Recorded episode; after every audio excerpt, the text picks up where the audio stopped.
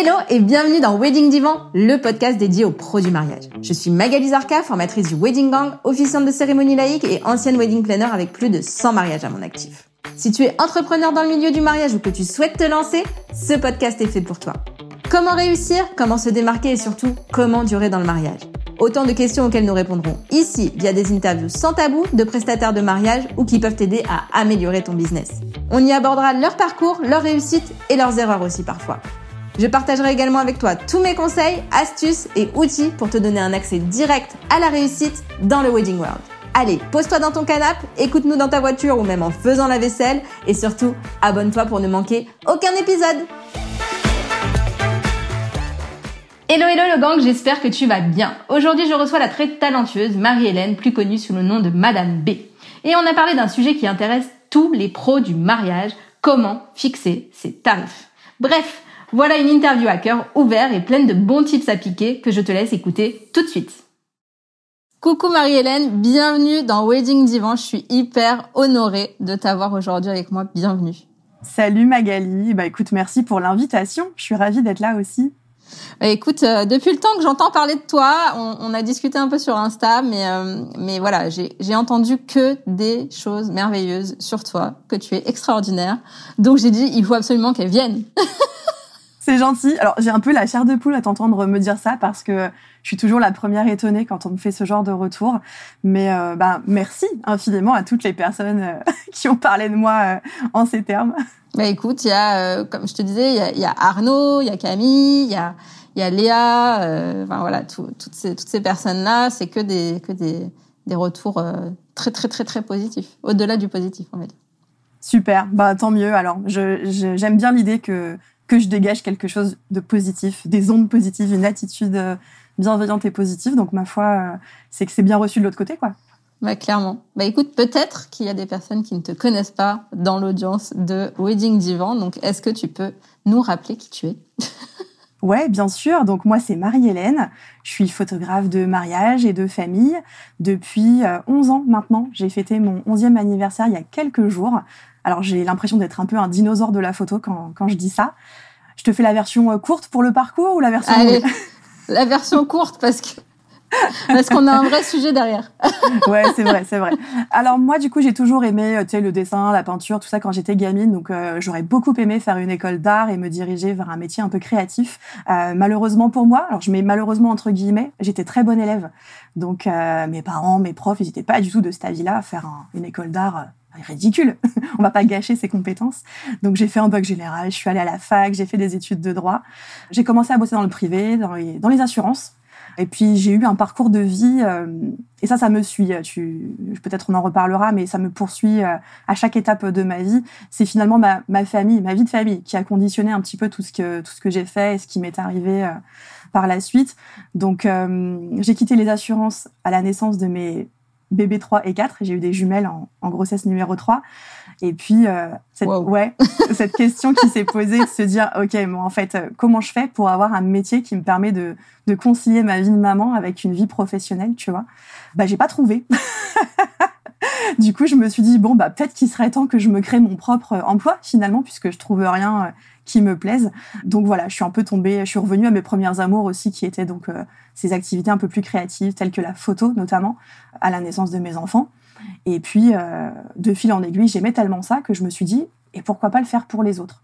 Tu vois, donc au départ, c'est parti de là, le projet. Voilà, j'ai fait aussi un petit passage par la case fonction publique entre euh, les assurances et, le, et la photo.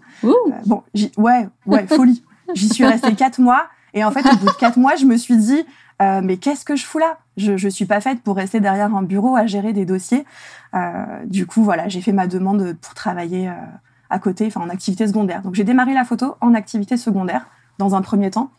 J'aime bien en parler de ça parce que je trouve que c'est absolument pas ni un tabou ni une tare en fait d'être en activité secondaire, que ce soit totalement assumé et que tu y trouves un équilibre, ou que ce soit pour voir si ton activité de photographe te plaît et, et si ça peut être rentable en fait. Donc euh, voilà, donc je suis restée quatre ans comme ça. Et puis euh, depuis 2016 maintenant, donc je suis photographe de mariage et de famille à temps plein. Et puis depuis tout récemment, depuis un peu plus d'un an maintenant, j'ai ajouté une nouvelle corde à mon arc avec euh, la formation des photographes. Et c'est là justement qu'on m'a donné des, des super retours. Donc du coup, tu fais des workshops. Exactement. En formation, tu fais autre chose? Oui, bien sûr. Alors, il y a plusieurs formats. Je fais des accompagnements individuels, que ce soit en présentiel ou, ou en visio. On va dire qu'un des avantages du Covid, c'est que ça a permis de, de démocratiser la visio. Tellement. Ouais, donc ça c'est le côté positif des choses. Euh, les workshops c'est du présentiel, c'est sur plusieurs jours. On voit euh, le volet euh, théorique, mais aussi pratique, beaucoup beaucoup d'aspects business, marketing, communication, et puis un gros volet euh, mindset aussi. Moi je suis vachement euh, intéressée par tout ce qui concerne le dev perso. Ça a eu un impact énorme sur ma vision des choses et ma vision de l'entrepreneuriat et mon évolution, mon parcours, euh, mon parcours pro. Donc je ne pouvais pas ne pas en parler. Euh, donc, il y a un gros volet mindset aussi dans mes formations. Ouais. Et puis, j'ai aussi une formation en ligne, comme toi. yes. Bah après, la formation en ligne, la mienne est toujours en live. Je sais pas si toi, euh, c'est préenregistré ou si c'est en live. Il y a les deux. C'est un accompagnement avec des modules à regarder à son rythme.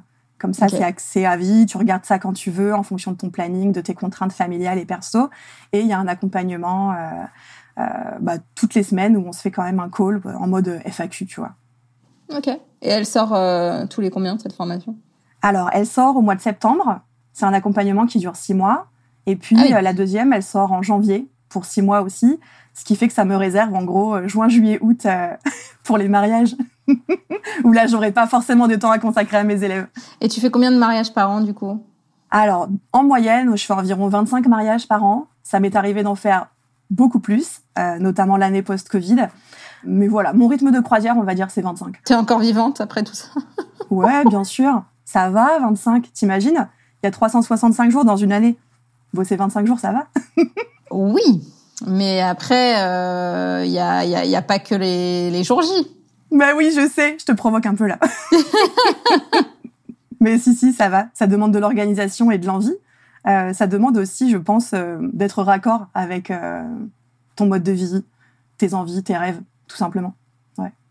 Et je respecte complètement ceux qui font 10, 12 mariages par an et qui en sont très contents, tout comme je respecte ceux qui font 70 mariages à l'année. chacun son truc, en fait. Il hein. n'y a pas de business model unique. Il y a autant de business model que, que de photographes, je pense. C'est clair. Et du coup, comment tu as, mis en place tes tarifs, toi? Ah, vaste question. Alors, si on reprend euh, la genèse au début, euh, j'ai démarré en 2012. Je replace un peu dans le contexte parce Comme qu'en 2012. Ah, c'est vrai? Oui. c'est marrant. Euh, 2012, tu sais, on n'avait pas accès à toutes, euh, à, à, toutes les, les formations, euh, tout le contenu qu'on a aujourd'hui en ligne. Euh, tu sais, aujourd'hui, nous, les photographes, on a bah, YouTube, déjà pour commencer, Google, évidemment. On a des plateformes telles que Ampara, qui sont des plateformes de formation pour les photographes, qui sont vraiment Yes. bien fichues. À l'époque, en 2012, en gros, tu avais juste les, les forums de photographes qui étaient souvent des, des photographes animaliers, tu vois. Donc euh, concrètement, pour fixer ces tarifs, euh, je me suis un peu lancée euh, comme ça, toute seule, sans trop savoir euh, où j'allais. Donc j'ai démarré euh, à des tarifs qui étaient extrêmement bas, d'une part par ma méconnaissance totale de ce que ça coûte vraiment de travailler quand tu es photographe, d'autre part parce que j'étais en activité secondaire. Donc bon, je me disais, euh, tu vois, j'ai pas forcément besoin de, de beaucoup plus, en tout cas. Donc ça, c'est pas bien. voilà. Oui. Et puis euh, le troisième aspect de ça, c'est que à l'époque, j'étais dans un, enfin en termes d'état d'esprit, tu vois, j'étais pas du tout apte à recevoir ce que ce que je facture aujourd'hui, en réalité. Ouais, pendant très très On longtemps. revient au mindset du coup. Eh ouais, mais bien sûr. Et tu vois, il y a une époque, euh, peut-être deux trois ans après que j'ai commencé, moi j'avais une grosse grosse euh, barrière psychologique. C'était le seuil des 1000 euros. Pour moi, 1000 euros, c'était genre énorme. Je viens d'un milieu euh, assez modeste. J'ai eu une très belle enfance et tout, hein, c'est pas la question. Mais euh, voilà, modeste. Euh, et pour moi, 1000 euros, à l'époque, c'était presque un SMIC mensuel, tu vois. Et euh, dans ma tête et dans, ouais, dans mon esprit, vraiment, j'avais cette croyance qui me disait, bah, attends, Marie, euh, 1000 balles, quoi, tu peux pas facturer 1000 balles pour une journée. Bon, une journée et un peu plus, on est d'accord, mais pour une journée de travail. Et en fait, tant que j'ai pas réussi à moi lever cette barrière, cette croyance limitante, euh, je crois que j'aurais jamais pu facturer ce que je facture aujourd'hui. Et ensuite, ça s'est fait progressivement. Euh, je me suis toujours formée depuis mes débuts. Euh, je pense que les, les personnes que j'ai rencontrées, les formations que j'ai suivies m'ont beaucoup aidé aussi à, comprendre ça Et puis à comprendre surtout qu'à 1000 euros le mariage, en fait, t'es pas rentable du tout, hein, soyons honnêtes.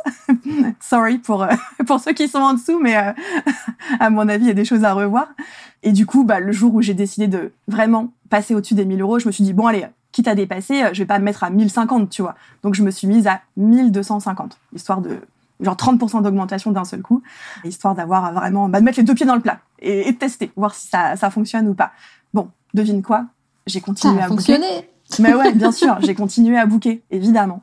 Et puis par la suite, j'y suis allée de manière très progressive, parce que ça fait moins peur aussi. En gros, tous les 5-6 mariages que je, que je bouquais, ben, j'augmentais de 100 euros.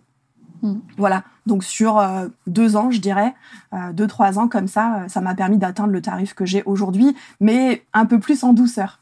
Et alors, c'est quoi le tarif que tu as aujourd'hui? Alors moi, aujourd'hui, j'ai un prix d'appel à 2200 euros pour 8 heures de reportage, des préparatifs à la fin du cocktail, avec du numérique uniquement, donc sur galerie privée, en ligne, par téléchargement. Voilà.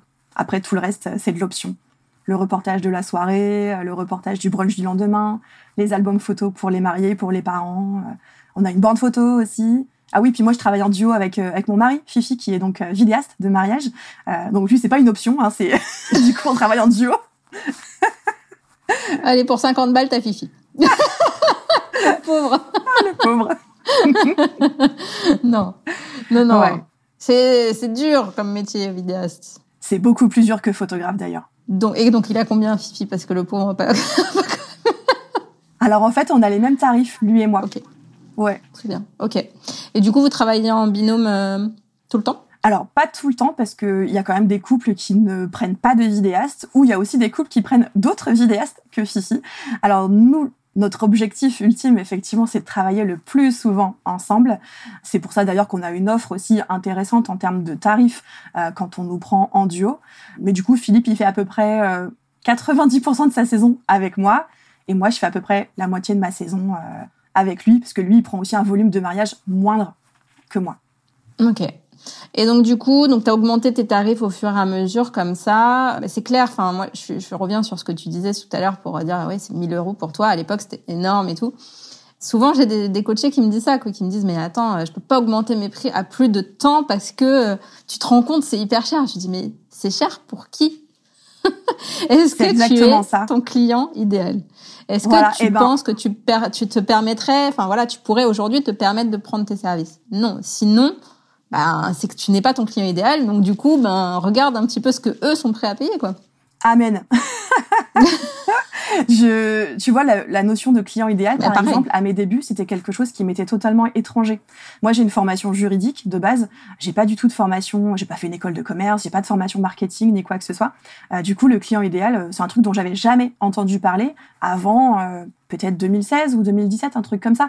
Et mais c'est vrai que dès lors que j'ai bossé mon client idéal, et que je me suis rendu compte que je ne suis pas ma cliente idéale, euh, ben en fait, ça a débloqué plein de choses dans ma tête. Et puis, tu sais, euh, tu disais tes élèves disent je ne peux pas. Euh, genre c'est impossible. Ça c'est quelque chose que j'entends beaucoup dans la bouche de mes coachés, de mes élèves en mentoring individuel. Hein. Souvent on me dit non mais attends c'est pas possible. Ben en fait tout, est, possible. tout est possible. Et voilà, tout est possible. Ouais ouais. Alors moi j'ai fait une école de commerce pour le coup et on n'a pas parlé du client idéal. Ah bah tu vois. Donc en fait, euh, enfin après c'était 2012, je sais pas si euh, cette notion euh, existait vraiment à ce, moment-là. Hashtag je suis vieille. Enfin 2012 c'est quand j'ai c'est quand j'ai lancé la boîte. Après moi je me suis, enfin quand est-ce que j'étais en école de commerce? Ça devait être en je sais pas 2005, tu vois un truc comme ça, 2004, 2005. Donc ouais. Après je sais pas trop si ça a énormément évolué depuis 2005. Je sais pas. Ah, je, pense, pas. Si bon. Bah en tout cas moi j'ai pas appris cette notion-là. Enfin pas pas comme je l'apprends aujourd'hui et euh, comment, euh, enfin, la façon dont on le traite aujourd'hui en tout cas. Ça c'est certain. Ça peut paraître hyper abstrait d'ailleurs pour beaucoup de monde, le client idéal. Moi je fais pas partie de ces, ces formateurs qui, qui imposent de travailler une fiche client idéal, euh, tu sais genre fiche d'identité, d'identité, tu vois, pas du tout. Je trouve que c'est ça a pas de sens en fait. bah si ça permet à la personne de se projeter mieux, why not? Mais en vrai, enfin moi par exemple sur ma formation, je peux pas dire la meuf habite à Paris puisque de toute façon je vais avoir des filles qui habitent à Clermont, euh, qui habitent à, Montpellier, enfin j'en ai de toute la France, j'en ai même peut-être en Belgique, enfin Donc, euh, je peux pas, je peux pas dire euh, elle habite une grande ville ou elle habite euh, le fin fond de, la France parce que euh, parce qu'aujourd'hui je forme en ligne. Donc déjà c'est pas pertinent ce truc-là. Ouais, clairement. Et puis oh, ça serait le risque, ça serait de te fermer à certaines opportunités en plus. Après, moi je pense que la niche, tu vois, la niche est hyper pertinente parce que tu vois il y a plein de coach business aujourd'hui, mais des coachs business photographes et des coachs business mariage, il y en a peu. Donc euh, le fait d'être niché, bah pareil, tu vois, de sortir une formation pour être officiante de cérémonie, enfin, c'est niche de niche de niche. On est d'accord. Sur la partie euh, officiante, j'ai choisi de me nicher dans la communauté LGBTQIA+. C'est une niche de niche de niche de niche. Mais en même temps, ben comme je les connais bien et comme je les ai bien étudiés, ben et comme j'en ai fait plusieurs, et eh ben euh, je sais quoi leur dire. Exactement. C'est l'expérience aussi qui fait que on va se diriger vers ce type de niche aussi. C'est ça. En ayant goûté avant à peut-être d'autres choses qu'on n'a pas du tout aimées, mais qui vont te permettre de, de déceler ce que t'aimes pas. Je trouve que c'est toujours plus facile de, de savoir ce qu'on n'aime pas ou ce, dont on n'a pas envie. Mes élèves, je leur dis, OK, ton client idéal, tu l'as peut-être pas encore rencontré. Par contre, tu as sûrement déjà rencontré ton anti-client idéal. Alors, celui-là, c'est qui Tu vois? Ouais. C'est ça. Après, moi, je conseille toujours de se nicher quand même dès le début, parce que de toute façon, c'est qu'une niche marketing et tu peux la changer. Il y a rien qui est figé dans le marbre pendant des années. C'est comme se dire qu'on va être wedding planner pendant toute sa vie. C'est impossible en fait. D'être, enfin, déjà un wedding planner toute sa vie, c'est impossible. Faut euh, voilà. Je crois, ouais. C'est comme photographe de mariage toute sa vie. Hein. Bah c'est ça. Mais il faut, rien n'est figé dans le marbre. Mais au niveau marketing, déjà un, ça t'empêchera pas euh, de signer d'autres couples moi, je suis nichée euh, LGBTQIA+, mais c'est pas pour ça que je signe pas des, des, des straight, tu vois. Non, mais par contre, tu, tu, tu, cibles, tu cibles des hétéros qui sont open sur toutes ces questions-là. J'imagine. Par exemple, ouais. Bah, même pas chez des. Enfin, euh, oui, je pense, j'imagine, mais mais en vrai, c'est juste que les gens déjà font pas forcément gaffe. Et puis, en fait, ce qu'ils ce qu'ils attendent, c'est que ta personnalité leur plaise. Mais quand je communique auprès de cette communauté-là, eh ben je sais que en fait je sais quoi leur dire. Donc du coup ils sont forcément touchés par le truc. Et, et plus tu parles à une personne spécifique qui plus tu la connais et plus ben en fait elle te elle, elle se dit cette femme là elle me comprend en fait. Plus elle va être réceptive à ton discours c'est ça? Ben c'est ça mais je suis carrément d'accord avec toi sur le le côté euh, niche bien sûr et du coup c'est quoi ta niche? Bon je suis en fait je suis je suis pas généraliste dans le sens où euh, ah, c'est difficile en fait cette question. Je suis photographe de mariage, je suis open sur tout en fait. Moi je suis euh, les homos, les hétéros. Mon client idéal en fait c'est un couple homo ou hétéro, tu vois. Il n'y a pas de sujet en fait. Pour moi c'est un non-sujet d'ailleurs cette question-là. Clairement. Et puis sinon de manière générale pour tout ce qui touche la photo de famille, de grossesse, de naissance, bah tu vois bien moi je suis maman de quatre enfants. Donc en fait la valeur famille elle compte énormément pour moi. Et je pense que c'est un truc que je dégage euh, naturellement finalement et qui qui me permet d'attirer à moi des gens qui me ressemblent. Donc beaucoup de familles nombreuses, euh, des familles avec des jumeaux parce que je suis maman de jumelles aussi. Enfin voilà. Après j'ai pas une niche ultra euh, ultra ciblée. Euh, enfin la famille quoi. Ok. Juste pour revenir sur la partie hétéro, hétéro, gay, lesbien, etc. Effectivement, c'est un non-sujet pour moi aussi. Mais en fait, je me suis tellement rendu compte en mariant ces personnes-là qu'ils ont du mal à savoir si on est safe, comme ils disent. Hmm. Voilà. Si c'est un, une safe place pour eux ou pas, c'est vraiment le mot qu'ils utilisent tous, en fait, qui elles utilisent tous. Mais du coup, c'est pour ça que j'ai fait ça, en fait. Alors, il y en a qui peuvent mal le prendre en se disant, ouais, c'est un truc vraiment très, très marketing. Et du coup, enfin, c'est, et du coup, j'ai posé même cette question-là, en fait, à mes mariés. Je leur ai dit, euh, ils avaient des, pas mal de followers, euh, enfin de, leur côté et tout, et je leur ai fait faire un sondage en fait sur leur euh, sur leur compte Insta en disant ça vous dérange pas que ce soit une personne straight en fait qui qui qui, soit ciblée là-dessus? Et en fait non ça dérangeait personne tu vois donc c'est juste que eux ont du mal à savoir en fait si on est justement gay ou LGBTQIA+ friendly ou pas. Donc c'est aussi pour ça que j'ai choisi cette euh, cette niche là ouais je comprends. Après j'estime qu'il y a toujours deux facettes à, à chaque chose.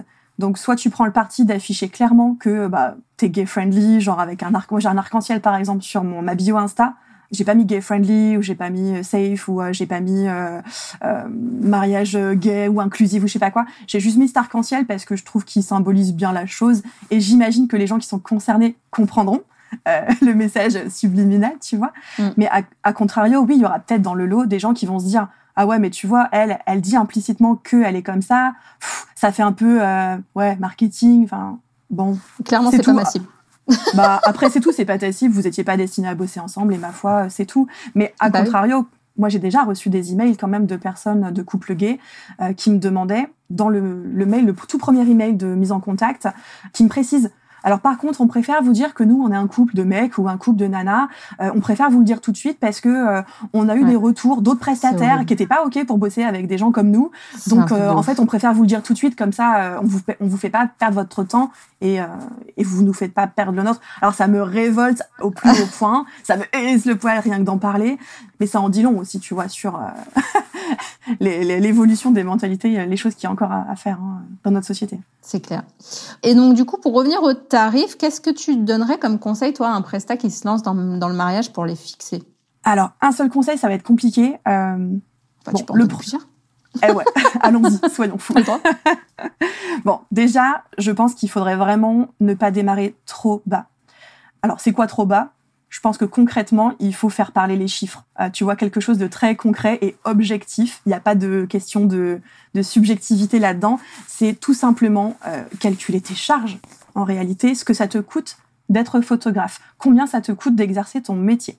Et il y a beaucoup de personnes, notamment au démarrage, elles se disent ouais, mais moi j'ai déjà un appareil photo, j'ai déjà un ordinateur, donc ça j'ai pas besoin de le prendre en compte dans mes calculs de tarifs, par exemple. Bah gros piège, parce qu'au bout de 3 ans, 4 ans, 5 ans, fatalement, il va falloir que tu renouvelles ton matériel. Euh, si tu n'as pas pris ça en compte dans tes tarifs, tu vas être bien embêté le jour où tu devras renouveler euh, ton parc. Euh, d'objectifs, de boîtiers, etc. Donc, euh, ouais, vraiment calculer ses charges pour se rendre compte de aujourd'hui combien ça me coûte d'être photographe, tu vois. Donc, lister toutes ces charges fixes, les charges euh, variables aussi, pour ne pas avoir un tarif qui soit trop bas au démarrage. Et puis ensuite, ne pas rester trop longtemps dans ce tarif bas, bah, parce que sinon, après, le piège, c'est que tu vas aussi te forger une réputation euh, de photographe discount. Hein. C'est le revers de la médaille. Alors, à moins que ce soit un positionnement tu vois. Auquel cas, c'est OK. Par exemple, tu es un photographe pas cher euh, et euh, par exemple, je sais pas, tu shootes toutes tes photos en JPEG, c'est-à-dire que tu fais ta journée de mariage euh, et limite, tu, pars du mariage, tu files la carte mémoire au, client ou tu les vides sur un disque dur et ton, job est fini, tu vois. Pourquoi pas? Ça pourrait être un business model comme un autre.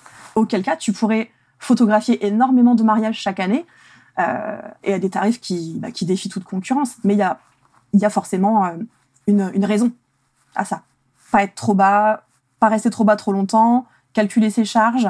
Et puis, euh, je vais en revenir sur cette question du, bah, du mindset, en fait. L'idée, c'est, c'est pas de juste tarifer pour payer tes charges, à mon sens. L'idée, c'est d'avoir un tarif qui va te permettre aussi, à un moment donné, alors pas forcément au début, ça j'en ai pleinement conscience, mais qui va te permettre de vivre ta vie, euh, enfin, pas juste survivre en fait, payer euh, tes loisirs et tes vacances et euh, les activités extrascolaires de tes gamins, etc. Tu vois, euh, voire même le step du dessus, le step d'après, c'est vivre ta vie de rêve en fait. Donc moi j'ai aussi basé mes tarifs par rapport à mon style de vie, mon mode de vie et, et, ce vers quoi j'ai envie de, tendre en termes de bah ouais de, de quotidien, de là où j'ai envie de vivre, de ce que j'ai envie de faire avec mes enfants. Bon nous on adore voyager avec ma famille. Bon, bah, les vacances à 6, euh, ça coûte un rein. Tu m'étonnes Voilà. Bon, ne serait-ce que le quotidien à 6, ça coûte un rein, hein, mais, euh, mais bon. Donc, fatalement, il faut avoir des tarifs qui sont en adéquation avec le mode de vie que j'ai envie d'avoir. Ouais. Tu as d'autres conseils ou euh? bah, Je pense que un autre conseil qui est vu, enfin, entendu et réentendu, c'est juste de ne pas se baser sur ce que font tes collègues ça peut donner une tendance, ça peut donner un ordre d'idée du marché, tu vois, mais euh, tu sais rien en fait de tes collègues. Tu sais pas s'il est en activité secondaire ou principale, tu sais pas s'il est en micro-entreprise sans TVA ou s'il est en société avec TVA, tu sais pas s'il a un mari qui est roi du pétrole et qui du coup, euh, bah t'as pas trop besoin de gagner de thunes, donc en fait, euh, bah, tu fais les tarifs bas, on s'en fout, c'est que de l'argent de poche, tu vois. Tu connais pas son train de vie, tu sais pas s'il est euh, célibataire, s'il est, je sais pas, parent de 18 enfants, j'en sais rien. Donc c'est ah, juste un tarif, c'est trop simple en fait. Tu ne sais pas tout ce qui se cache derrière. Donc ne calcule pas tes propres tarifs en fonction des tarifs du voisin. Ça n'a pas de sens. C'est clair. Écoute, euh, si tu n'as pas d'autres conseils, on peut passer aux questions que je t'ai pas envoyées alors. Bah allons-y. Oh my god, j'ai peur. La première, je sais pas, en fait, je le fais au feeling. Ok. Qu'est-ce que tu dis aux personnes qui viennent en formation avec toi, en coaching individuel, en workshop, pour les motiver, pour les inspirer alors, les gens qui viennent à moi, notamment pour le, coaching individuel, ils viennent avec euh, leur, bagage de, de, problématiques et de challenges euh, qui leur sont propres. Donc déjà, l'idée, c'est de faire un état des lieux de là où ils en sont et ensuite de savoir où ils veulent aller pour qu'on puisse mettre les stratégies en place. C'est plutôt ça. Le côté euh, inspiration, alors ça me fait bizarre hein, de dire ça, mais bon, c'est tout, il faut que j'assume maintenant. On me le dit très souvent en fait. Oh là là, qu'est-ce que ton parcours m'inspire, choses comme ça. Donc bon, c'est tout. Je suis contente en fait de devenir une source d'inspiration, tout comme j'ai pu moi-même avoir des sources d'inspiration euh, quand j'ai démarré, tu vois. Euh, juste euh, bah, parler de moi, parler de mon parcours, parler des difficultés que j'ai rencontrées, parler aussi de la patience que ça a demandé, de la persévérance que ça a demandé, le, le succès. Je mets des guillemets parce qu'on a toutes euh, et tous une notion qui nous est propre du succès et de la réussite, euh, il n'arrive pas comme ça du jour au lendemain. Euh, quelqu'un qui tomberait sur mon profil aujourd'hui et qui verrait mes tarifs, le nombre de mariages que je fais chaque année et tout, il se dirait waouh, mais il y en a certains qui pensent ça, genre elle a trop de chance, tu vois. Ouais, sauf qu'en fait j'ai démarré il y a 11 ans, tu vois. C'est ça.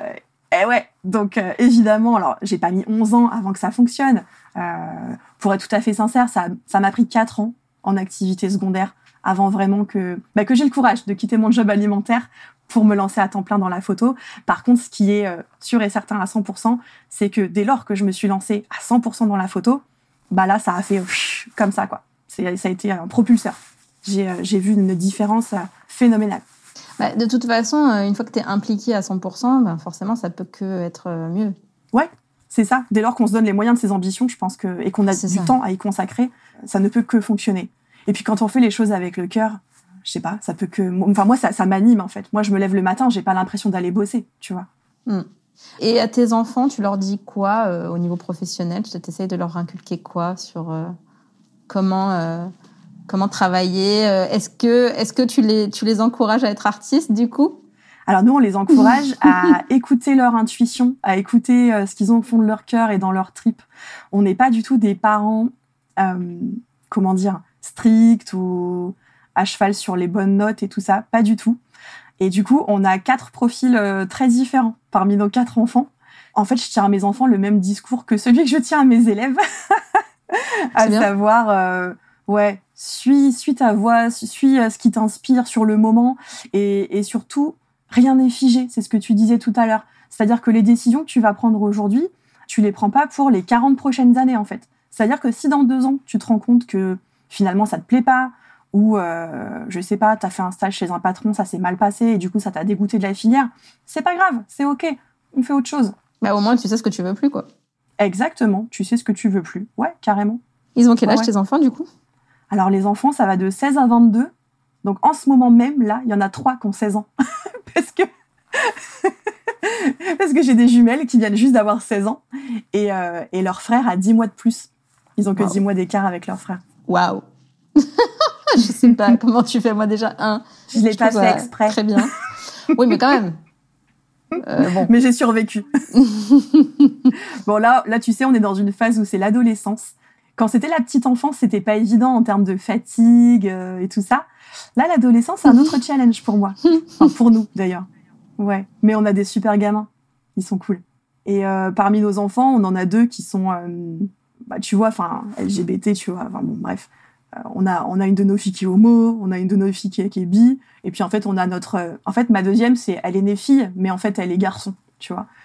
donc, tous ces sujets-là, effectivement, moi, j'y suis plus que sensible.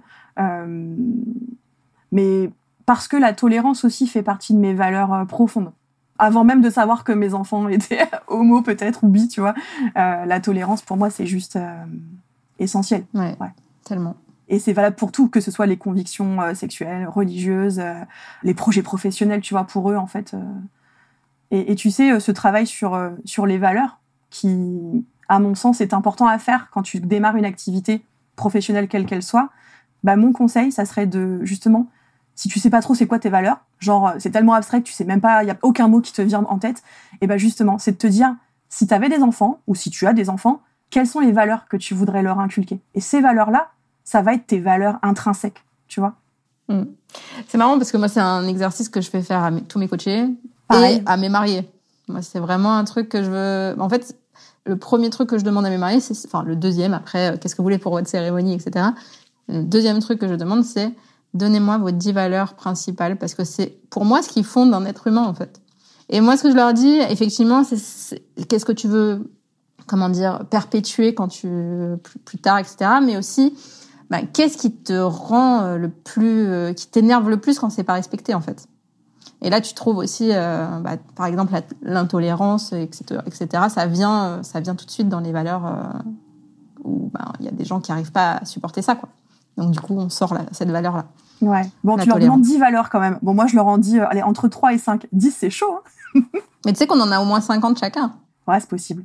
Bon, après, ils trichent, hein, ils vont sur Internet. Ah mais, mais bon, voilà, moi, j'ai besoin de savoir qui ils sont, en fait. Quelles sont leurs valeurs. Et puis, pour mes coachés, c'est quelles sont vos valeurs et quelles sont celles que vous voulez partager avec vos clients. Ouais, ce que tu as envie de véhiculer finalement.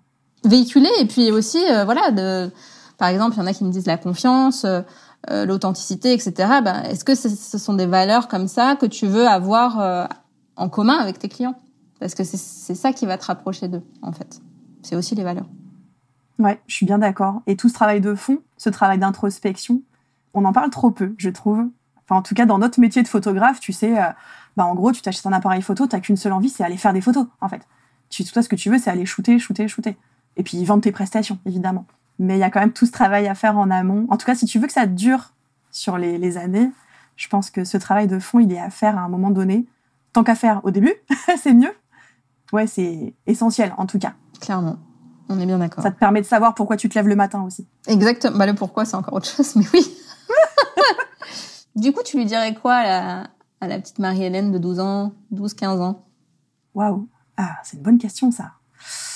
Je lui dirais euh, que toutes les ressources sont en elle, que tout est là, et que malgré tout ce que l'environnement familial, sociétal pourra bien vouloir te faire entrer dans le crâne, il y a que toi qui décides, quoi. C'est toi qui es, qui est aux commandes.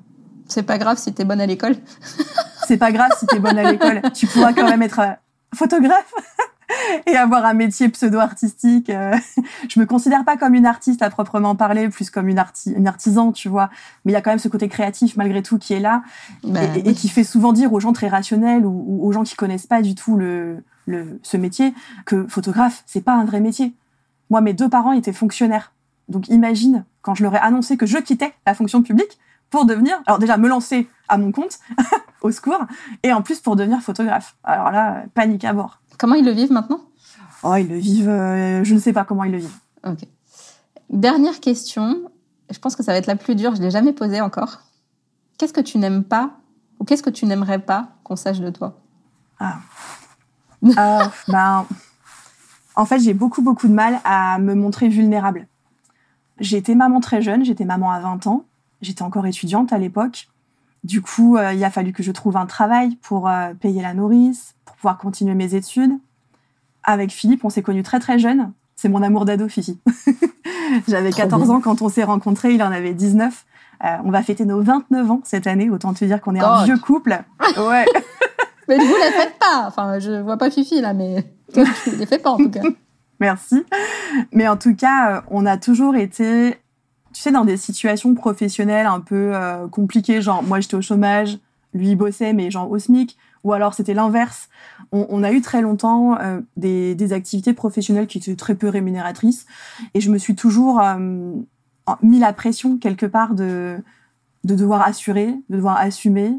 Quand t'es parent de quatre enfants, c'est pas rien, quoi. en termes de responsabilité, tu peux pas faire n'importe quoi. Mais du coup, ouais, je me, je me suis beaucoup beaucoup mis la pression toute seule, tu vois, sur le fait de d'avoir des rentrées d'argent, euh, mais aussi d'être présente. Enfin bref, tout ça quoi. Et aujourd'hui, maintenant que à ce niveau-là, en fait, ça va, il y a une autre facette de moi qui commence à à, à s'ouvrir, et c'est une facette un peu plus qui a besoin de, de soutien, qui a besoin de, de sentir qu'elle peut se reposer sur quelqu'un. Alors heureusement, j'ai mon mari qui est là pour ça, mais en fait, j'aime j'aime pas trop.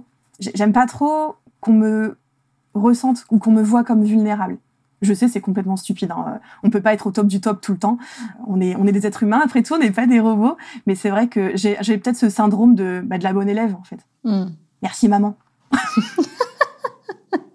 ok. Eh ben, écoute, merci beaucoup, en tout cas, pour le partage et puis euh, bah, pour nous avoir dévoilé cette euh, facette de toi que tu n'aimes pas qu'on voit d'habitude. J'y travaille. Je me soigne. Non, mais c'est bien. C'est, enfin, après, enfin, on a le droit aussi de pas aimer ça en fait. On a le droit d'avoir des trucs qu'on n'aime pas, qu'on voit de nous. On a le droit euh, de, ouais, on a le droit de tout en fait. J'ai l'impression. C'est ça. On a le droit de tout. Mais, enfin, c'est encore une fois. Alors, je travaille dessus pour de vrai, tu vois, parce que ce côté authentique et vrai, il compte beaucoup pour moi. Et du coup, je voudrais pas non plus donner l'image d'une Wonder Woman euh, qui est tout le temps au top du top et tout, parce que c'est faux. Donc ce serait complètement mentir que, que de véhiculer, euh, véhiculer ce, cette idée-là de moi. Donc quelque part, je me dis que bah montrer aussi que parfois ça va pas, parfois euh, je fais des boulettes, parfois juste je suis un être humain, bah ça a du bon aussi. Alors l'idée c'est pas de tomber dans le dans le travers inverse qui serait de se plaindre en permanence, hein, c'est pas ça. Mais euh, mais de montrer en tout cas que oui, bah qu'on a des forces mais aussi des faiblesses et que c'est OK. Oui. Bah, merci beaucoup en tout cas. Hein.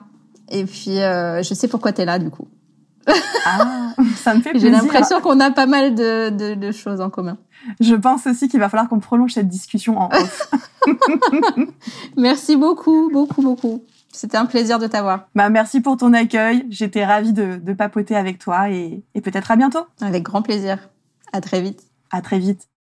Et voilà le gang, j'espère que tu auras apprécié cet épisode autant que moi. Si c'est le cas, partage-le autour de toi en nous taguant Marie-Hélène et moi. Tu peux aussi t'abonner au podcast et mettre 5 étoiles et un super commentaire sur Apple Podcast. C'est ce qui m'aide le plus à le faire connaître. Un grand merci à toi et à très vite pour le prochain épisode de Wedding Divan.